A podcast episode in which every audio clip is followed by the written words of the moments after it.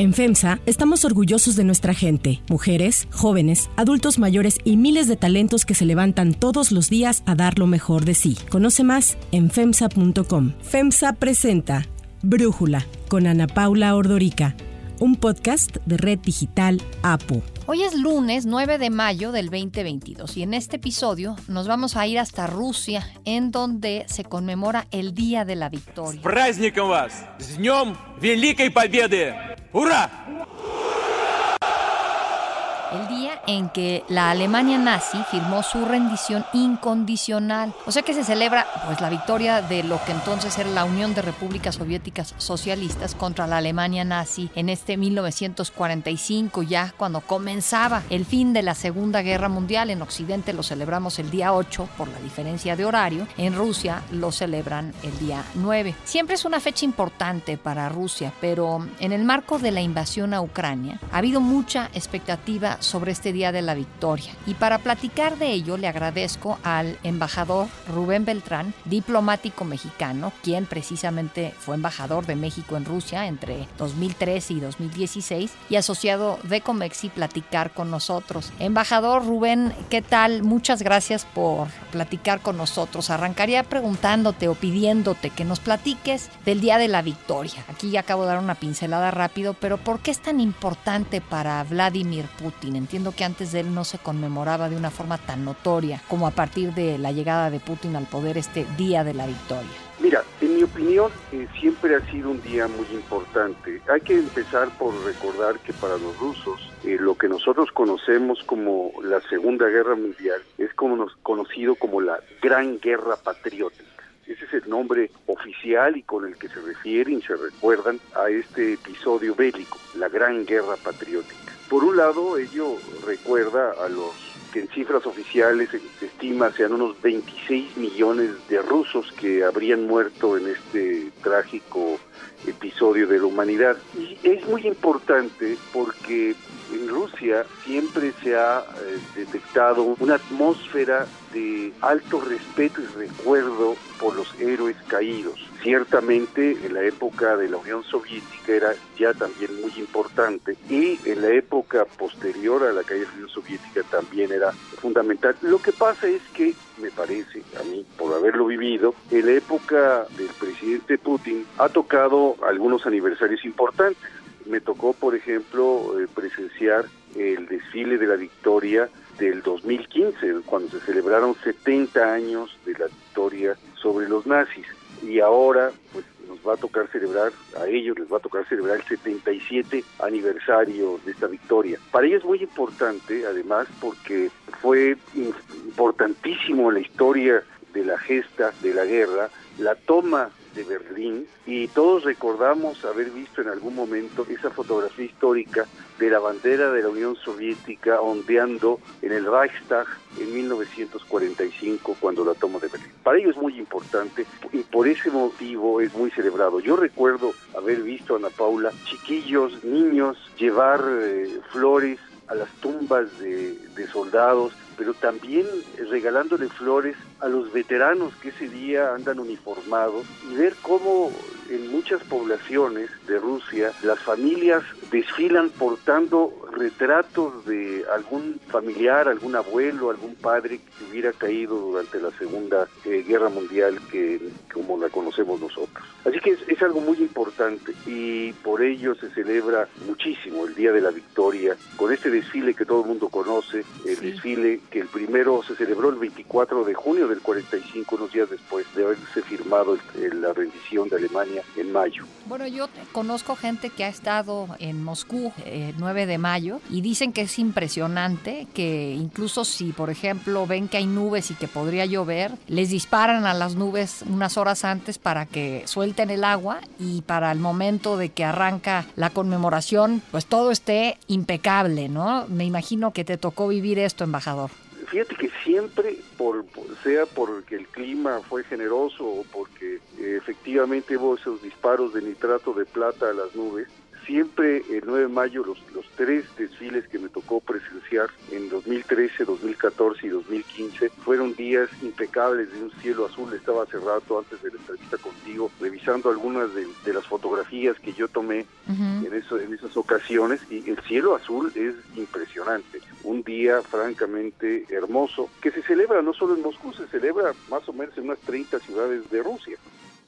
Ahora, este año, en el marco de la invasión a Ucrania, se ha especulado sobre lo que Vladimir Putin pueda decir en su discurso. ¿Qué anticipas, embajador? Yo quiero poner tal vez un marco de referencia más o menos inmediato que me tocó vivir. En el 2014, en mayo, en el desfile de la victoria de 2014, acababa de pasar la anexión de Crimea. Уважаемые граждане России, дорогие ветераны, товарищи солдаты и матросы. Claro. Y, y, yo creo que ahí podemos encontrar alguna pista de lo que podría ser el mensaje del presidente Putin. También podemos encontrar otra pista en la concentración que hizo eh, el presidente Putin en Moscú con motivo del octavo aniversario de la anexión de Crimea, que fue este pasado 18 de marzo, o sea, hace unas semanas, a pocos días de haber iniciado la invasión a Ucrania. Entonces, con ello tal vez me atrevería a adelantar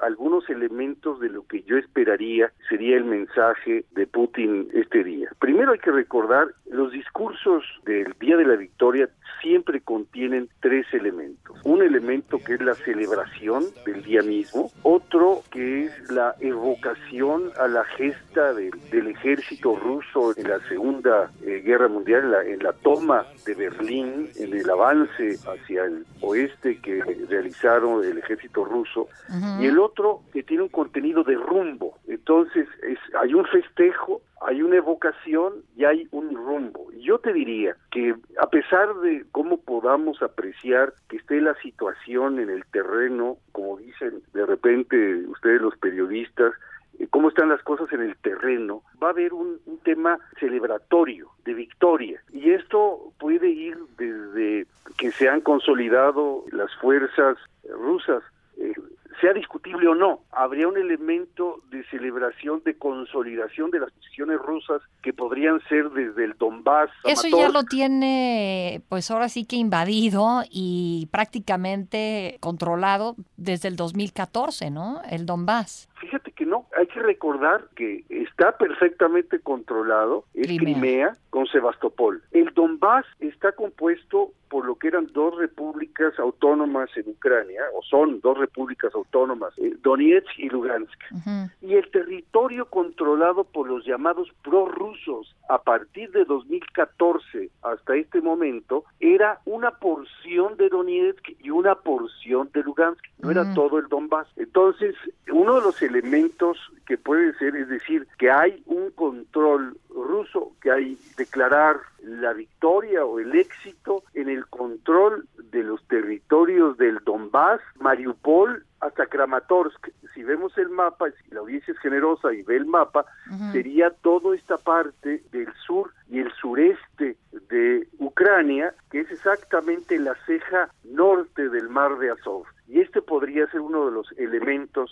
que podrían declararse. Va a declarar la guerra, sí. es una de las grandes especulaciones, ah, ¿no? Ese es uno de los elementos que se especulan de declarar la guerra o no. Hay que recordar que la campaña que llevó a la anexión de Crimea y la autorización del Congreso, el Consejo de la Federación, como se llama ya, para utilizar al, al ejército, no requirió de una declaración de guerra. Uh -huh. Es por esto que este título que cuestionamos mucho de operación especial difiere de algo más eh, lógico en relación con lo que está pasando en el terreno, una guerra. Sí, pero si declara la no, guerra, pues entonces ya puede pedirle a los jóvenes pues que se enlisten y que vayan a la guerra, ¿no? Ya no nada más la, es el ejército que mandó, sino ya puede enlistar a civiles para que vayan a pelear, ¿no? La pregunta es si lo requiere o no. La pregunta es si quiere acicatear más a Occidente con esta presunta declaración de guerra. Me parece que lo escribiría con lápiz como una posibilidad,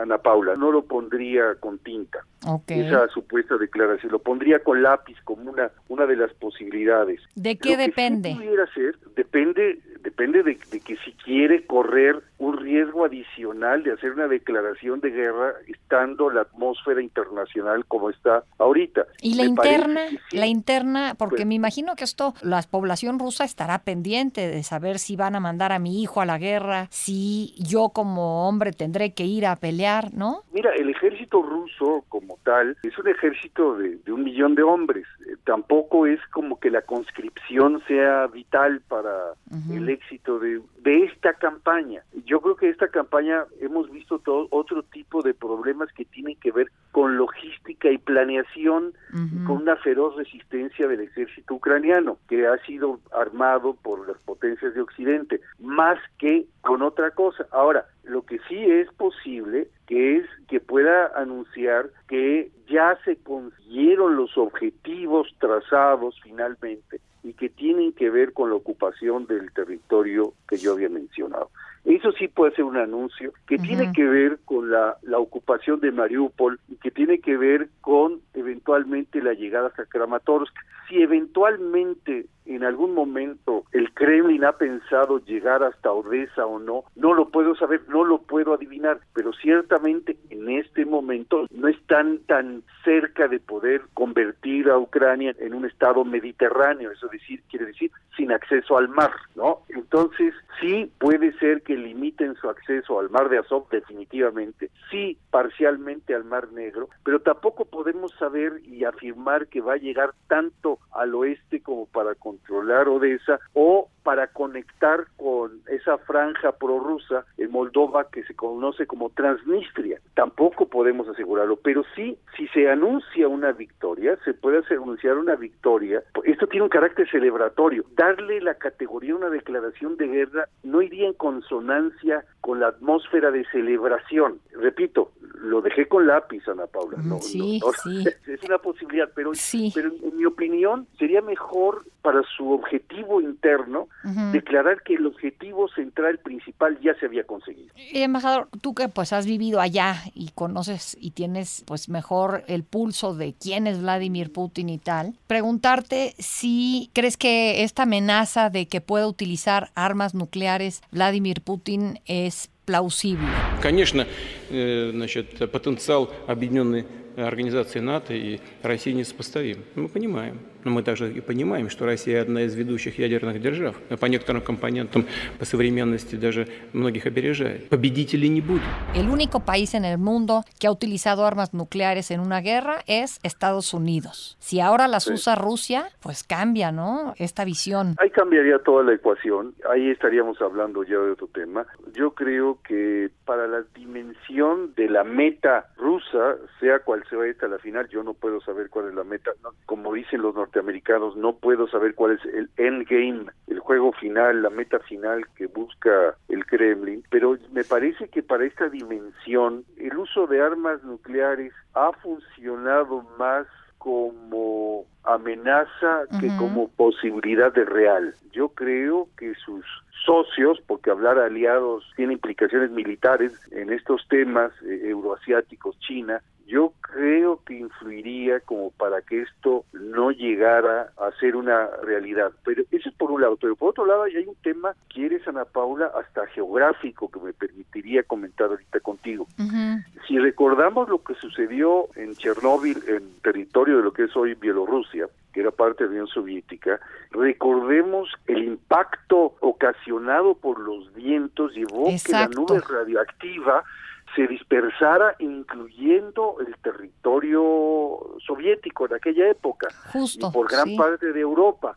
Me parece que utilizar un arma nuclear pudiera ser un poco dispararse en el pie. Sí, en ese eh, sentido, además, pues era lo que quería preguntar pensando justamente en esto. Si el ejército ruso apoyaría una orden de utilizar armas nucleares por parte de Putin, porque creo que, si entiendo bien, allá en Rusia, para que se puedan utilizar estas armas, la decisión no recae únicamente en Vladimir Putin, también recae en el ejército. Bueno, en realidad el Estado Mayor tiene que ver con esas decisiones, pero yo no quisiera abonar, si tú me lo permites, a una especulación, pudiera haber un divorcio entre la voluntad del presidente y de su Estado Mayor, porque nos lleva a otras, no esa, pero es un camino que nos puede llevar a otros terrenos de especulación que tú has escuchado muchas veces y, y tú has analizado, temas que tienen que ver como la implosión del régimen de Putin o que hubiera en el círculo de hierro alguna oposición real. Me parece que hay que jugar las cartas como las tenemos, no entrar, me parece, una especulación de que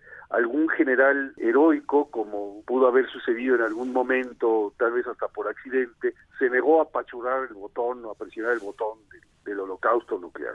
Me parece que eso ya es entrar en una mecánica que yo francamente desconozco y no puedo especular, no me atrevo a especular sobre las personalidades y qué haría Shoigu, que es el ministro de Defensa, u, otro general en, la cadena de mando. Yo creo que estamos en una línea más segura de pensar el porvenir, tratando de ver cuál sería la posición de China y cuáles serían las implicaciones reales en contra de la propia Rusia si recurriera a un arma nuclear. Ahora, esa es mi posición, no caer en un tema que fuera un poquito más allá de la especulación. Es, como cuando con Cachemira se pensaba si la India o Pakistán en algún momento pueden recurrir a una a una bomba nuclear para resolver ese, el tema del conflicto que tienen en la frontera desde que fueron creadas en el 47. Yo preferiría, esa sí ni siquiera ponerla con lápiz, eh, la apuntamos como tema de conversación en mi mente, al menos así lo hago. Oiga, embajador, a ver, pensando en México, en todo este conflicto, ¿qué te parece la postura del presidente López Obrador de no condenar esta invasión?